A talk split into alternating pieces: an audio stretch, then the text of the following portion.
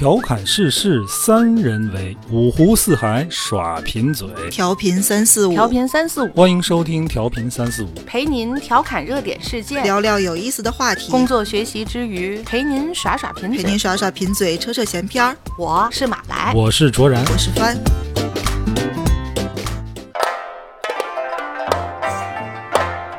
大家好，欢迎收听调频三四五，我是卓然，坐在我旁边的是马来和帆。大家好大，家好，最近吃了一个瓜啊，跟我们天津有关，我们天津引以为傲的打引号的啊，一提天津都知道有一个狗不理包子、是吧？对出事儿了，嗯，但是这事儿 不是出在天津，出在旁边。应该应该说又出事儿了。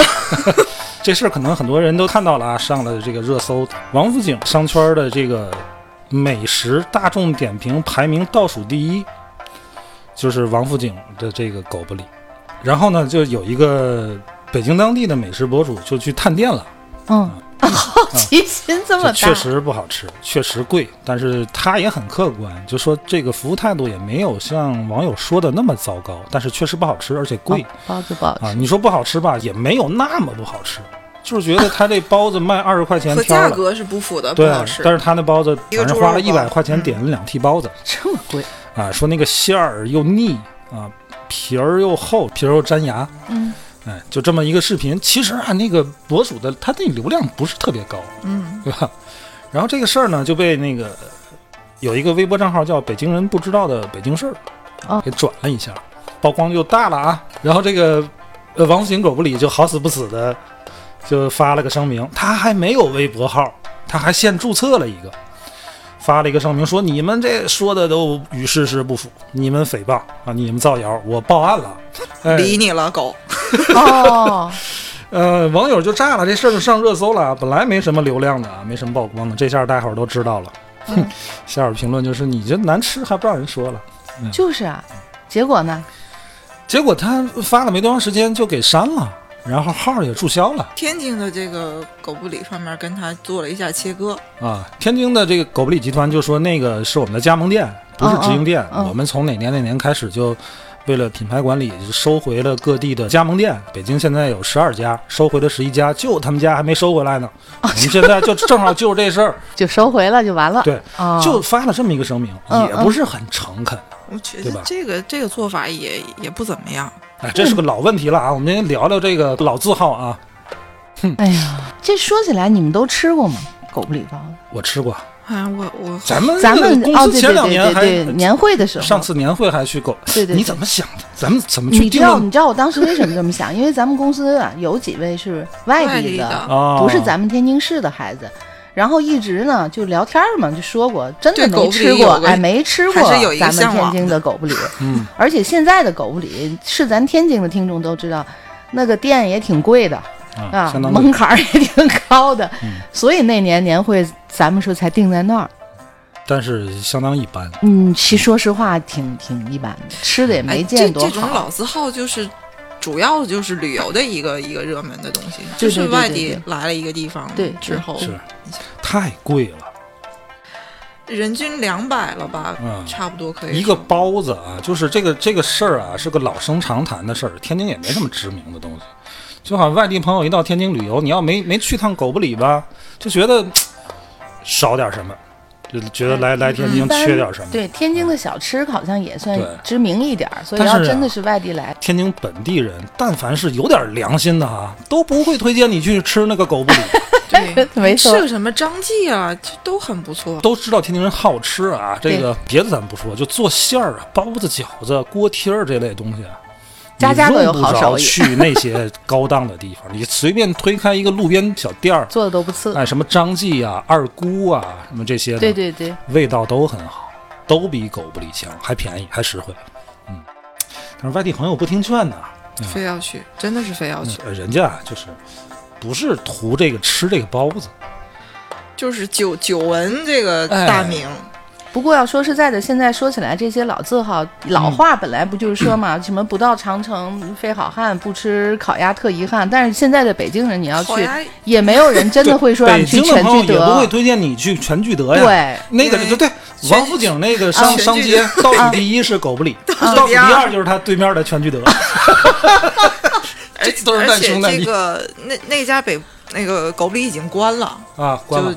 店招什么都摘了。然后有一篇文章就是说，对面儿他就在他对面儿，对面儿的全聚德瑟瑟发抖，因为他们正好今年就已经亏损了很多了。嗯哎，你你们怎么看待这个老字号？中华老字号是吧？嗯，对中华老字号，嗯。哎，怎么看待这个中华老字号？如果它能存在这个百年以上，应该就是有它存在的原因吧。我都知道，咱狗不理包子、耳朵眼炸糕，然后那麻花、十八街麻花，其实它都是小吃类的。对呀、好像很多地方要么就是有加盟的了。你听他们说没有？这个买麻花一定要去 就小海淀这边的总店。嗯现在外面有好多卖的都是假麻花，对，买那个麻花啊，嗯也是外地的朋友来咱们天津要带肯定要带两盒的啊。所以说，你吃了一个粘牙的狗不理，拎两盒假麻齁甜的，麻花，嗯、再吃个烫嘴的炸糕，耳朵眼炸糕，现在人家就算是干成大的餐饮的什么的，你、嗯但是你说你正经也不是论炸糕论成的呀，他也只能说保留了这个名儿。我个人是这么认为。嗯，你现在咱们去说咱们年会去那狗不理，他也不也这样吗？对吧？这什么菜都有，然后最后肯定得要要两屉包子，也就这个意思呗。给大家大家形容一下狗不理里边什么样。中式的这么一个餐厅啊，这很豪华。你进去之后呢，就这个跟其实跟一般的这种中餐的大型的中餐呢没什么，区别。没什么区别。嗯它那个包子啊，就是小屉，一个对屉里边就一个，对，显得 一个多少。钱？哦我都忘了，啊反正是不便宜，啊贵的不便宜。嗯然后呢，他他得传承文化呀，他怎么传承呢？我知道你 除了这个墙上贴的呀，呃，房顶挂的呀，地上铺的呀，桌上摆的这些玩意儿之外啊，有一个比较特别的，有一个比较特别，有一个老先生，哎，对唱快板儿，对，就你你得花钱请人家来，对吧？反正也不便宜啊反。正就是可以请进来给大伙儿说一段的。这老先生穿着大褂，哎对对对拿着快板儿，白头发，白眉毛，挺精神的一个老爷子，对。给给你唱一段这个狗不理为什么叫狗不理来龙去脉给你白活一通。对对对对，哎呀，这个体验啊，我怎么？我不知道你的感觉啊，我的感觉很尴尬。就是这个东西，它是为了文化而去文化，所有的工作都停留在这个表面上的东西。刚才马来说这个，你百年的老字号怎么就能传承下来？那肯定有它的道理，对吧？狗不理这玩意儿，这这这个美食吧，这玩意儿有点不不太 尊敬，哎哎，狗不理这个美食，它能传下来，它你想卖包子的，它不是什么高档的食食物，就民间小吃，就民间的街边儿，对。里边和馅儿里边包，外边这个蒸，你现在非把它抬得这么高，它已经失去了它原来的那个那个文化的东西。包子这个东西，市井文化，对，过去有这有这种这个老字号的大饭庄子啊对吧？啊太有了，啊，太有了。人家那打根儿起，人家就是那个高大上的，对吧？你狗不理也好，什么耳朵眼儿也好啊，炸糕啊、麻花啊这些东西，那相反来说，都都小吃啊。你本身就是个市井文化，你把它的文化的根儿就就都丢了，你这个东西给它整个整拧巴了。像耳朵眼儿不也这个问题吗？嗯，对吧？你这不是原来的东西了，你就是还叫这个名字而已。就保着这个名字呗所以，保着这招牌我就觉得呗。没必要这种的保留，这种的保护完全没必要。这像什么呢？这个包子就像外面的野猫，你非弄一只野猫给它保护起来，嗯对吧？你家养着漂漂亮亮的、富丽堂皇的，嗯，瞧着窗户外边的流浪猫、小野猫，呃满脸的鄙夷，其实你压根儿没什么生存能力的。包子这个东西，民间市井的小吃，它就应该在街边儿，在在路边儿的这些店，大家这个吃一顿花不了多少钱，这他才能生存。你要说这个，确实也是。你说要现在就拿咱们现在来说，如果说别说是咱们公司请个客户，咱们自己聚会，或者是真的是说有外地来的亲戚比较什么的，嗯，是去狗不理也好，去耳朵眼也好，嗯确确实实是属于比较高档的消费。它那个不是比较高档，很高档。是啊，所以说那你朋友不知道，天津有一条我们叫腐败一条街，现在不是了，现在不不是了打习大的这个对对那已经没有那明么令禁止之后就就不会了。但是当时啊，就是狗不理总店就在那条街上，在那条街上最好的位置。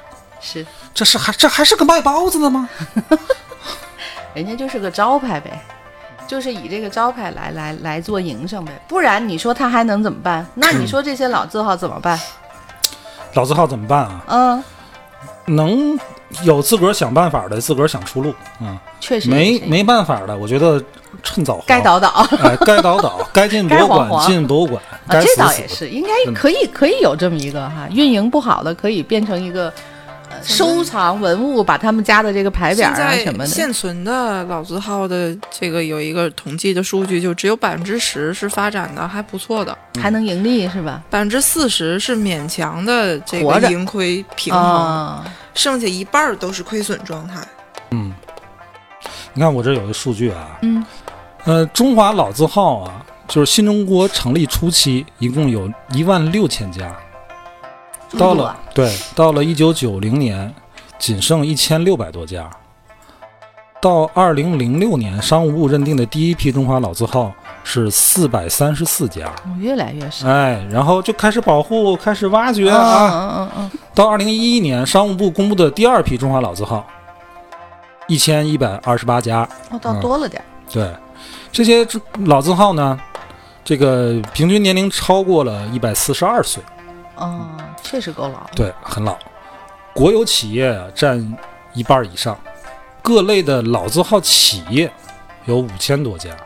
那字号虽然是一千一千多个字号是吧？嗯嗯但是就是得用这些字号的企相关企业有五千多家。嗯，这里边呢，有百分之三十多都属于食品餐饮类的东西啊，剩下分别是什么文化艺术啊、嗯，呃零售啊、医药啊这这类。哦，这个嗯，嗯就目前这个中华老字号的这种情基本情况吧，就我们听到的老字号，很少有到目前还保持有市场活力的。你你们想想有吗？饭店可能还有吧，我觉得饭店生意还蛮好的，可能还有。但是要说除了餐饮类的，在咱们天津有时候经常能见得到、听得到的，泥儿张应该算一个吧。他嗯最近还是 就这两年比较火嘛，他现在的这个嗯年轻的这个掌门，他会开始张宇，嗯对运用一些比较现在流行的这个运营的方式方法呀或者是怎么样在做了，我觉得这个也是挺好的。一个品牌啊，你过去说字号，现在咱说品牌嘛，咱做广告的，嗯。咱经常说啊品牌呀、营销啊、市场啊，嗯，这老字号他就抱着那块儿这个老字号的金字招牌啊，他不考虑营销和市场的东西啊。我对于你这一点哈有一点想法，我觉得嗯他们这些老字号存在的意义应该是品牌的文化，而并不等同于他们拥有品牌的价值。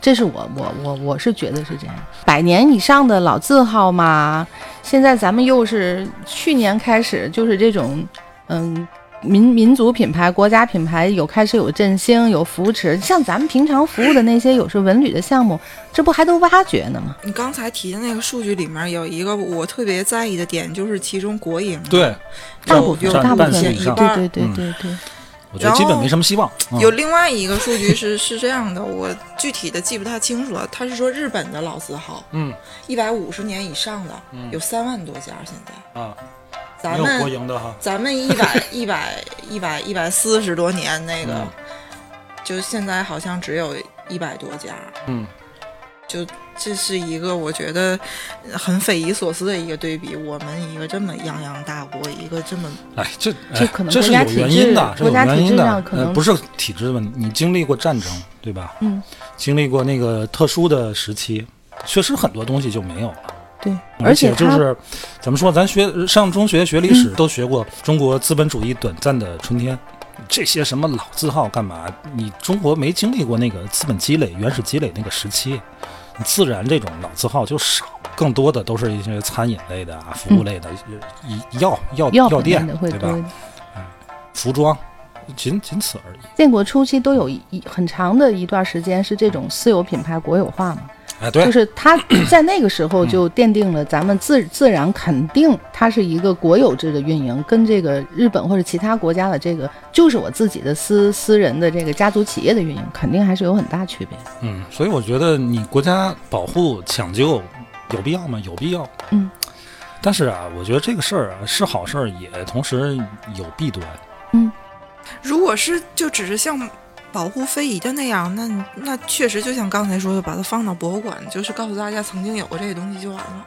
嗯，对，嗯你看有的这个，其实刚才咱刚才说狗不理啊，狗不理曾经，哎，曾经做过一件我觉得还是挺正确的事儿，就是他嗯，开这个快餐，哦，好多年了，嗯，好多多年前，十多年前了得，嗯嗯，不知道为什么后来没坚持下去。当时狗不理在天津开了很多连锁的快餐店，就是那种中餐的快餐嘛，呃，价格也便宜挺，便宜的，挺便宜，很亲民。对，然后他还自己就还设计了一个 logo，那个 logo 虽然不太好好看吧，我还记得就是一个 B 字儿，好像怎么嗯没错，好像在碗里啊又又像是有 B，又像是 G，对对对对对一个东西，没多长时间。对但是小小白楼那儿有一家店，我还去过。小，白楼那儿有，然后海光寺那个对家乐福对面也也有过，对吧？对，没坚持下去。其实刚开始的时候生意不是特别好，说实话，我觉得还行，我真的觉得还包子。本来就应该是一个对啊，你看现在什么，你甭说庆丰啊，但什么天津的这些什么张记啊、二姑啊，嗯什么这些东西，不都活得挺好的？嗯嗯，而且就是当时很多这种中餐的，去探索这种中餐的快餐的模式。那很多人现在成功了，出来，比如像真功夫啊这类东西，对人做的都挺好的。当年要是坚持，可能哎是另外一条路。但是我觉得他那一步其实迈的是对的。嗯，嗯，现在你走高大上的道路，你你就就是离百姓越来越离老百。姓越来越远了。而且现在再放个加盟，就是回到咱们一开始你们提的那个情况，你根本就不不可能能保证它品质都那么好。嗯，这么多年，这个狗不理包子流到这流传到今天，它肯定当年是非常非常受欢迎的，嗯不可不然不可能存活到现在。狗不理啊，一八五八年，嗯，一八五八年呵，这得有好些年，好些年了。从这么多年前，嗯。要我说，有些好的像这种百年的老字号，老百姓比较有认知的，嗯还是留着吧。但是又话说回来，也觉得挺有意思的。我觉得大概就是我这个年纪的，就是什么六零七零后，可能对这些，咱就说天津老字号啊，嗯可能还能知道的多一点。嗯你现在问翻，甚至就是在小的九零后什么，他们应该根本就。你不根本就不知道，他们也不会去这些地方去就是吃，留着就会有这个问题，它是有一个营销断代的，就是就是啊，年轻人他不会知道这个。要我说，这个活该。有些东西啊，该死就让他死吧，真的。我这可能又有点极端啊。也别死，现在有一个那个很流行的概念叫国潮嘛，嗯，因为说实在，就就在一年前，我还不这么想。嗯一年前，我在给天津这个做文旅相关的这种就是旅游项目，开发这个什么什么旅游设旅游产品设计大赛的时候，发现有很多非遗，朋友们，我跟你说，天津是一个历史文化相当厚重的一个城市。是它之前有很多好东西，当然现在啊，天津这个城市的存在感相当低。嗯，可是过去真的不是这样。解放前，天津有很多的这种手工业呀，什么这个呃航运啊这类的东西。工业很发达。哎，对，呃，解放后那是一个全国重工业城市。对，嗯，中国的第一台电视机诞生在天津，对吧？哎，很多这个这个手表手表、自行车自，行车，对，新中国成立之后的这些好的品牌都不保护，你保护一百多年前的，有什么可保护的？我我跟你这这个观点不太一样。我觉得像这种百年传承以上的东西，还是应该，嗯，怎么说呢？你你该保护还是应该要保护的。一个城市风土人情嘛，在做这个为为这个他们那个旅游产品创新大赛服务的时候，嗯我看到好多这个报名参赛的老字号、老品牌，嗯比如说这个鸵鸟墨水，嗯，哎，大家这个就稍微八零后啊，上学的时候都用过吧对，对你就你就直接说他们做成什么倒哎霉东西，这这这特别特别丑，特别烂这个东西，我都想，哎呀，就跟这个这个小孩儿这个牌牌子还活着，跟小孩活着？的一个手工一样。我记得他他报名的是一个什么彩色的一套魔术，啊，是什么彩色的明信片啊，这那。就是完全是不会有幼儿园市场的小孩儿。我跟你说这样真的不会现在年轻人就是买钢笔也好，买墨水也好，都买那个那个那叫什么牌子？那前段时间你还那个灵美啊，啊，对，然后他抄了灵美，抄的灵美是吧？一模一样，除了 logo 不一样。哦，可能觉得那个款现在是流行网红款吧。但是他就最近又又又觉悟了，嗯然后他出了一个，呃，墨水是跟 Real 跨界合联名哦嗯还还挺可爱的，我觉得。啊，这还行，嗯这还是看着像话。但是这些东西啊，我觉得都是就跟那个前段时间那个那个那个什么百雀羚嗯啊、嗯，去做营销也好，嗯你你你得你得去去做一个做长久的这个战略规划没，错你不能就是打一拳是一拳。而且是要顺应市场的。嗯，当时真的是要所以我顺应市场当时我在做这些东西的时候，呃包括什么杨柳青年画啊这些东西，嗯，泥人张啊，我还真的挺心疼的。我说这么好的东西，现在这个样子，就是我们我们公司旁边就是郁美净。现在你在市场上也听不到它的声音了吧？很少很少，也不知道他靠什么活着，养，孔雀吗？卖票吗？孔雀好孔雀不像都已经收钱，我每天都路过，啊还在吗？那个孔雀在呢在在在，好多呢。哎，有时候呃那就是真是替这这些老品牌啊、老字号着急。现在我 我想法不这样，我就觉得就是该死就死吧，没必要保护。你这个企业的当家人，甭管他是国企也好，还是这个民营企业也好，如果他有这个市场意识、有危机意识，他不可能没有动作。嗯，说白了就是这些很多老字号，他还能活得了。我们在最近在做一个服务本地的农产品的服务。天津有一个很出名的水稻的品牌叫小栈道，天津人都知道。哎，天津人都知道，现在全国各地朋友没几个知道的。但是你要再倒推四四十多年，嗯，那全世界都知道。那阵儿还出口呢，小栈道好吃，对吧？对。可是现在就，当然它没落的是有它原因啊，什么河水改道啊，有一定的种植面积缩减对对啊。对对，哎，后来这个习大大在海南的时候，就问了一句：“这个天津有个小栈道啊，怎么样了？你看习大大过问了，你才知道重视。然后确实重视啊，扩大产区，优化这个育种，确实也不错。但是我说白了啊，我们作为老百姓，我们在市场上看不到这个东西。对，但是人每年年产还不少。我就问他们，我说你们都卖哪儿去了呢？了？我怎么搞？我也想吃点小栈道呀。都卖到这个，通过这个，这这个是国家扶持嘛，给他们去找销路，呃各大国企呀、机关单位呀、还这个集团呢食品集团呀、这个集团、那个银行啊，都是内部采购掉了，所以人家不愁收不愁这个销路的。这么能吃吗？你你可别小看，全国市场也很大，集团都是都是整个全国性的这种集团型的企业，而且他们有的就是跟海南那边签的这个合作，然后把小栈道这个没有包装的卖到那边，然后那边再贴别的牌，就贴牌贴代工嗯，OEM，人家那儿可能那天卖的贵跟咱说卖十多块钱，十几块钱，就贵了。十几块钱。卖十几块钱。对，哎呀，说起来这个小栈道是挺那个，所以你看，就这些啊，让人挺有他不愁吃，他能活得了，靠这些，他就不想着。我们还看过一个，去年的也是一个农产品的这么一个一个项目，天津本地的一个西瓜，哎，我给推广一下，这叫桑子西瓜，特别好。对，这个桑子西瓜这个创业人原来是一个大学教授、副教授，回乡创业，为什么呢？为什么人家能干好呢？在弄这个西瓜之前，天津的这个瓜农没活路的。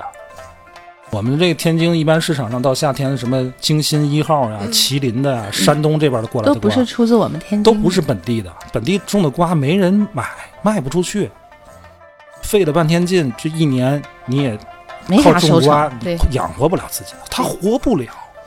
他自己小时候家里就是就是就是瓜农，对对吧很有这个也有这个情节，为自己你说西瓜也。没有政国家扶持，对对吧？那只能自己想出路。人家现在很好，现在做起来，人家西瓜真现在论个卖，嗯，对培养的就那个培育的那就是那种很精品的小瓜，我觉得特别好。嗯，我是很爱吃西瓜的，我到夏天离不了西瓜。以前那个精心不错，但是好像这个品种不行了。现在好像我还专门问过人家，我说是不是一个好的品种，它多少年之后它就不行了？人说当然，确实有这个问题。所以你看现在麒麟瓜好吃，对吧？嗯嗯又甜籽儿又少，嗯。但是那个品种太大了，说起来，桑子好像在咱们自由市场上也很少能见到，人家不卖咱这儿，他就不卖咱人这儿往北京直。接都销北京了，不走这。个路，哎，然后你看，就是我每次买这个西瓜麒麟瓜，我就买四分之一，还还吃不了。人家那个小瓜，哎，就正好正好一顿。一顿，卖的又贵，精品的。我们要有机会的话，这是蓟县对吧？对，蓟州，蓟州，这算嗯桑子镇啊，对桑子特别好，就推荐一下大。家有机会可以去尝尝，应该当地能去然后你当地能在河马也能买到。嗯他这个线下都都去铺这个北京的市场，那那就那就咱们就是买不到，那就别想了啊！他那瓜是沙瓤，嗯，喜欢吃沙瓤的，甜度特别高。这也是老字号。我记得你对吧？去年做桑子的时候，那历史中国国还蛮家地蛮多理标识故事的。认证的，对，嗯，当时人家还给了好几箱西瓜，当时没有好好珍惜，谁知道也买不到。哎呀，所以就是说，你看咱说这个老字号，百年老字号，对吧？都是一往上一倒，都是清朝那阵儿的了。对对对，那些农农产品项目也都蛮有历史的。可是你们想过没想过，咱比如说现在穿越回一百多年前的清朝，当时也有当时的老字号呀。明朝时候留下的，对呀、对吧？怎么就没了呢？你干不下去了你你说你要保护，你是不是得从根儿上倒啊？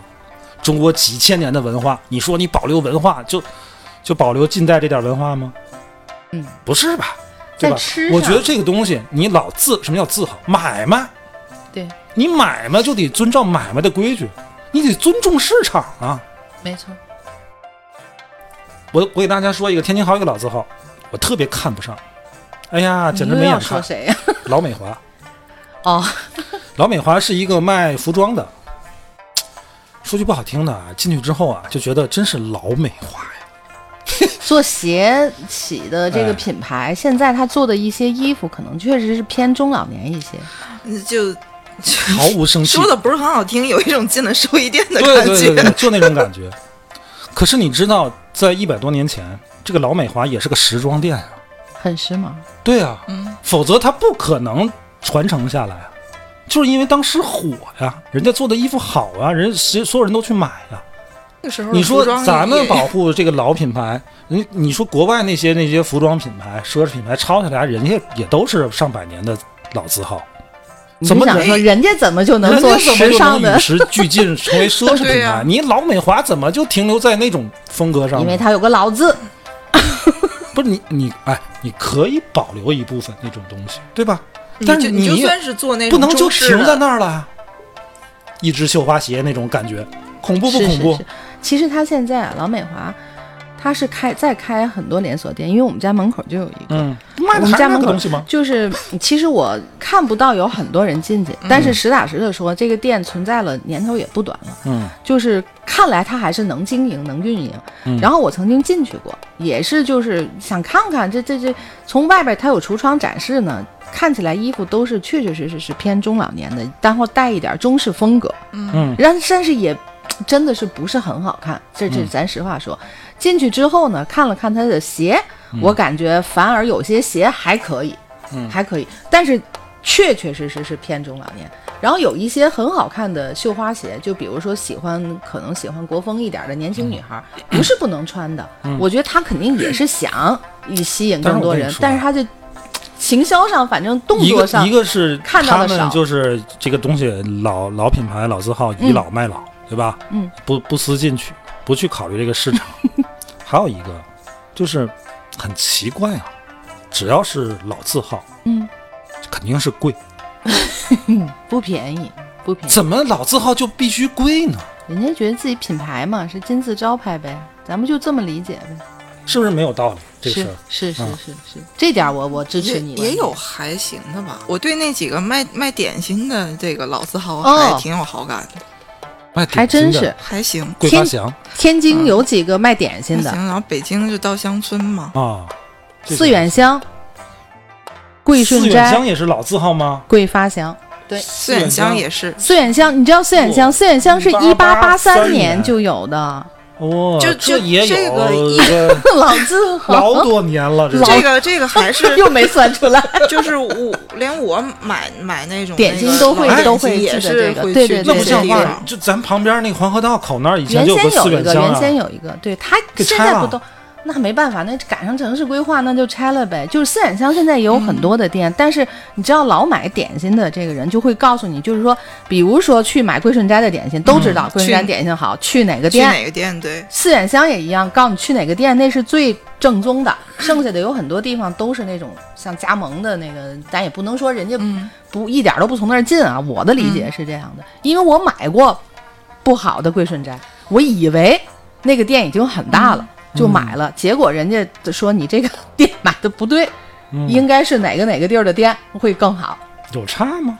非常有差，有还有有很大的差别。爱吃点心的肯定是一口你就能吃出来，这个区别非常大。我一般就去五福嘛。啊，对呀，你要说起来这个五，哎，你看五这福个对呀多少年了？，也也有不少，天津的肯定都知道都知道？有这么至少也得有个十年了吧？而且它小店每个遍地。店都不一样，啊，对，它现在有不难吃什么五福，还有金五福，金五福吗？我不知道有这个我有有不知道五福是吧？我知道五五福，我们家附近也有一个。还不错。我觉得你说现在你像你这样的这种店，你也能做成百年老店。你要一直经营努力认真对吧做的话嗯，对对对，你这东西你要经营不善，该死就死嘛，你保护什么呢？你说保护五福吗？不会呀，对啊，肯定不会保么不保护呀人家？人家也将来也有可能成为这个百年老店呀，你为什么不保护哦我？觉得现在提到保护的，就是没，所以说没必要。你一个买卖要到沦落到要保护它，我觉得这个保护啊，你比如说，你天津有这个风筝位，对吧？嗯这个东西我觉得该保护，因为现在没有这个市场需求。嗯，杨柳青年画该保护，人现在谁过年还张贴年画那呀？你看，这种工艺需要保护。你就会坚持是艺术品范畴里面的手艺这个范畴里面，就是有些东西是什么呢？我说的保护就是该进博物馆进博物馆，该是什么非遗的啊就就非遗。市场上也能有有接受啊，你就有接受能啊养活了自个儿吗？所以国家才会保护这东西扶持啊不。像你买个点心，你这礼拜买，下礼拜还买。这个工艺品啊，它有工艺品的路，复购率低，必须得靠旅游吧，啊，对吧纪念品、礼品走这走这条路。对。你看，你反对，我觉得这个老字号，我一直认为就是，如果咱们去一个，你说咱们总说六百多年的天津，对吧？嗯你说天津的风土人情也好，这些东西可能你高大上的有什么呀？天津市民那不就是这些小吃呀、小玩意儿啊，或者什么这些东西？如果这个品牌已经有百十多年了。那它能存在？如果它还能活，到不了进博物馆让大伙儿看看牌匾儿的那个地步的话，这前提啊，我认同你一点，是企业自己本身，它应该找到一个适应市场的新的这个路。对，但是如果它找不到，嗯，找家死呗，那怎么了？你们老不你你，麻烦大伙儿尊重一下“字号”这两个字儿。什么叫字号嘛？你说这个事儿，就又回到刚才咱们刚才提到，凡是能跟这些老字号进行对比的，现在运营的还好的，哪个它不是说白了吧，机制不一样，对吧？咱刚才也说了，对吧？它有国有的，对吗？嗯有民企的，嗯民企的它就好自己去想改变，想运营，嗯对吧？想怎么顺应市场。那如果是国企的话呢？可能它在运营上就太多的地方会会会受它的这些想法了。嗯，那国家就再加上国家的扶持，对吧？在帮助你。这就跟这个城市的文化有关系。你比如说，天津有三绝，嗯对吧？嗯，狗不理、耳朵眼儿，嗯，这个这个这个这个麻花十八届的麻花，嗯，都是国企吧？现在都是都是。都是。哎，比如说。突然我说狗不理，你甭干了，你这个我我我我这有个大买卖，我把狗不理买了，嗯这就不是光收购与被收购的关系了，这是一个城市重要名片要从国有转为私有，你说政府会不会出面干预呢？会呀、一定会。对吧？他经营不善，我去收购他，他就是一个市场行为，他太代表这个城市的东西了，就反而禁锢了它的发展。我觉得可能企业机制啊，影响了特别多的东西。嗯，企业机制是有企业机制，但是我觉得还是这个整个这个城市这个文化管理啊嗯不够开放，不够解放思想。这个你你路就是减不就是这减随你，个东西我觉得真的就是因为我就觉得这个国有化以后的你啊，这多少年了，这不是狗不理的问题，不是老字号的问题，嗯，这就是一个城市文化发展的问题。多少年了，这个天津没有新的名片，一提天津还狗不理呢。那是在吃上嘛。啊不不，天也没有什么别的文化。有什么文化？嗯，泰达跟国安踢球，又来了，人家国安球迷就扔包子，那那要是咱扔去北京烤鸭吗扔烤鸭太不划算咱。扔小王八呀，扔不起。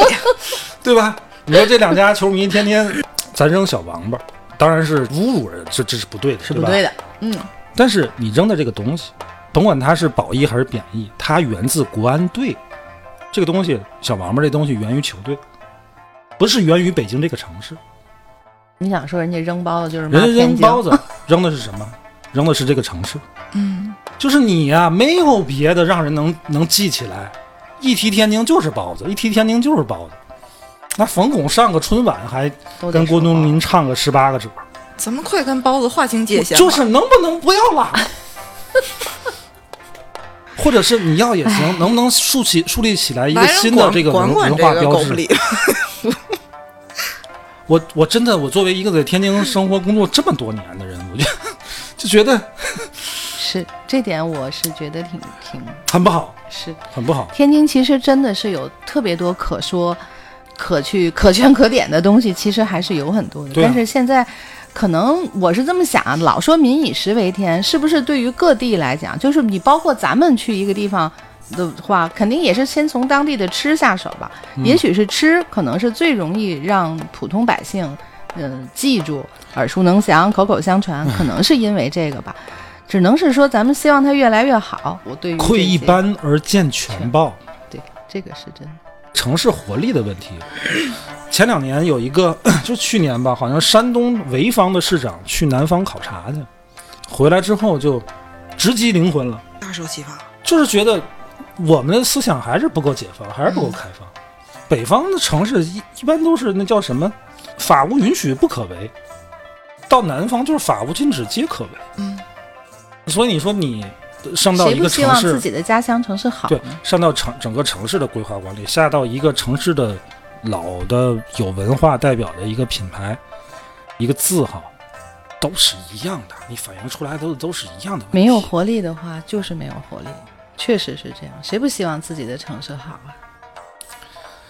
反正我还是坚持吧，老字号还是要保留嘛。咱就从吃的这个角度说，老字号留着还是现在有很多好的呀，我我会觉得吃的这个东西就是很直接，你真的做得好，它还就是会留下你付出那个没错功夫了，没错。我吃的时候是感感受得到的。那嗯你现在连你最基础的东西都没做好，我还是觉得没必要啊，市场上不差你这口，真的不差你这口。我我其实心里还是有那么一点儿的，就是因为说慈禧太后曾经夸过这个狗不理，嗯哎，她夸的东西多了，她自个儿都不记得，你现在也问不了他记得吧还不记慈禧太？后吃的那口，你谁能吃着？就就但是我们我们你想看啊尝尝慈禧这个东西啊太后吃的吃那口过的东嘛西啊，你随便去什么街边的什么驴肉火烧，人家墙上都写着乾隆皇上吃过，也乾没都隆皇上这么太没吹溜了，逮什么吃什么。谁你就发现所有这些小吃都跟乾隆和慈禧有关系。可能清朝时候留到现在的会比较多，毕竟离的年头还不那个什么。说起来，咱们大福来也说是皇上吃过嘛，皇啊上也没见过什么。逮什么吃什么，多危险！是不是微服也不容易吃？，这么没出息，宫里也没什么好吃的。出来以后吃点新鲜的。嗯，我我就之前还还说过，就是那个卓然问过我嗯，对哪个老字号嗯，比较有好感，嗯他混的不错。我一直特别喜欢五芳斋，哦，就小小小燕子，小燕子住那地方，对吧？你又串了，你看来是看过《还珠格格》哈，但是现在你得复习一下。对啊，哦，对，那个叫这样树芳斋，你想到的小燕子是人家住在那里，你这两回事儿。树芳斋。哦，要说老字号，天津天津里面翻知道哪个？除了卖点心那个，别的我都我都没想到他记得这个这个，去我经常光顾的老字号是天宝楼。呵，啊，哎呀，我跟你说，这个天宝楼是有传承的啊，这是我家传的啊，就是从从我爸那里，就爱买。对，就爱买。酱肘。子，我爸我爸跟我描述过，就是嗯。我爸他们小、他小时候家里就兄弟多，嗯，吃不饱饭啊，男孩能吃啊，嗯。本身就那个那个年代就，然后我爷爷家门口就有一天宝楼，嗯，我爸每天放学要经过那儿，哦，就会 你想对这个孩子来讲太残忍了，这这酱牛肉、酱肘子的香味儿飘出来，我爸就跟我说过好多次，嗯，但是后来我爸他自己做饭就是很好吃啊，自己这到过年干嘛自己弄点酱货也很好，嗯。但是都要去买这个天宝楼的酱牛肉或者和肘子，嗯，我觉得就是为小时候那个，没错，其实他做的也不比天宝楼难吃啊，我嗯我喜欢吃玫瑰肠，粉肠的话，天津有一个叫天盛号的，他们家的老粉肠在天津特别有名。不是二厂酱货吗？你这不算老字号，我们现在在说的是百年老字号，嗯，跟那个天宝。宝楼一样，都是一九二一年就有了的，这都真的是老字号了。嗯，一九就是二一年啊就有了，嗯，啊，就是明年就这个百年了，做做酱货的这个，这个你？要说爱吃我这个我没说没没这个没算错哈算错，你一下就算对了，反正一八几几的，你得算会儿。再熬熬就出来了。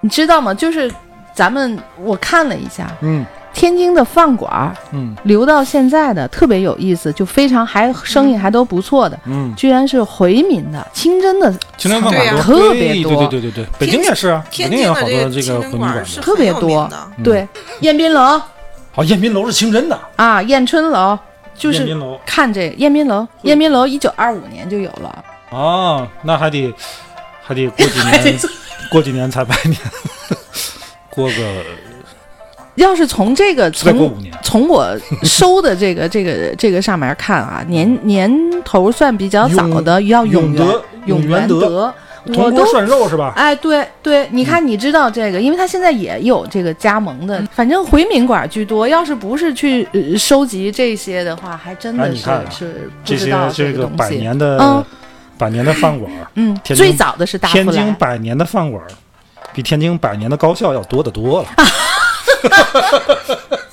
中华老字号，我们还是先从这上说起。先有吃，再有文化。是呢。三知道吗？崩豆张、果仁张，我一直以为果仁张会早，但是我没想到他俩不是，一家啊。不是你看不是不是，很多人都以为可能以为是一家。崩豆张张更早嘛，崩豆张、果仁张，这个皮糖张、皮糖张好像没算老字号，人张，都不是一家，呃都不是一家，姓张的比较多。嗯，还有什么什么张？崩豆张特别早，嘉庆年间就有了。嗯，然后果儿张是一八三零年，小李烧鸡是吗？是百年吗不是百年。小海地儿的那是。哎，你看说起来百年字号，你们俩今天笑死我了。哎，都以为是，其实都不是真的百年的字号。现在，反正我自己觉得，要说这饭馆里边，咱就说这一堆回民饭馆里，我就觉得燕春楼是可能比较好的，生意到现在也特别特别好。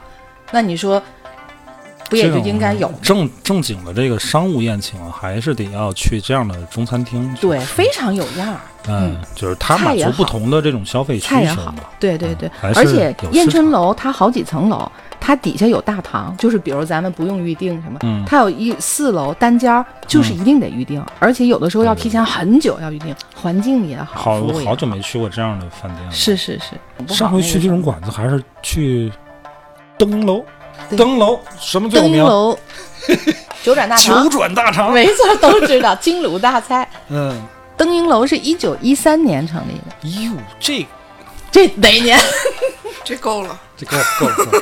一九一三年就成立。嗯，你说这些馆儿里边儿，说起来有个特别老的，现在也是满马路都能看见的正阳春烤鸭店，一八六二年就有的。但是现在它那个烤鸭哪好吃啊？不好吃，太不好小吃烤鸭可选择的太多。太多一会儿咱们吃点什么？有一个有一个吃的东西，如果不是说我去查资料都不知道，卓然你听说过吗？有一个水爆肚闻名荆门的叫知味斋，而且它一九二零年就有了。然后我特地告诉大家，它在昆明路靠近汉阳道附近。查了这地址，翻你刚才问的好，咱们哪天去尝尝。这个是我真不知道叫什么。我也不知道，叫知味斋，也是回民的。它以水爆肚闻名荆门。哦，我有一次还专门去北京吃，他这个真的不知道呀。想这口，然后就下了班就去北京。水咱们一会儿录完可以回来找找这个地儿去吃。水爆肚，我比较喜欢那个柳州路烧麦他们家的，嗯，我知道他说的那嗯他们家那个离那个实验小学很很近的那个地方，应该就是离这儿就很近了。别别别别别别说了，别说了。这说老字号，你非得就往吃上你老字号都是吃饭的同仁。堂也是老字号，你不是说 同仁堂，同仁堂不大太熟识。山楂丸，其实也挺好老字号呀，就是你觉得还是没必要啊。我觉得用心生存，能力的，自个儿用心经营的，对，不用救助啊。对，你这个，嗨，反正就是行吧，你们就这样。那那些那些比较比比较懂得去做适度的营销，去符合我们年轻人的这个喜好的，那那我们我们也对国潮这个东西是，我们不拒绝呀。嗯，啊对，嗯我们也也很欣赏，那我们就也愿意跟他们玩儿。那不跟我们玩儿了，我们就也不跟你玩儿。对，帆说这个特别好，就是是你们主动不跟我们玩的。天津的老字号们都加油吧啊！让年轻人也喜欢起来，一句话，不缺你这一口对啊。爱咋咋地，今天就聊到这儿，好吧？嗯拜。拜拜拜。想死你们了我！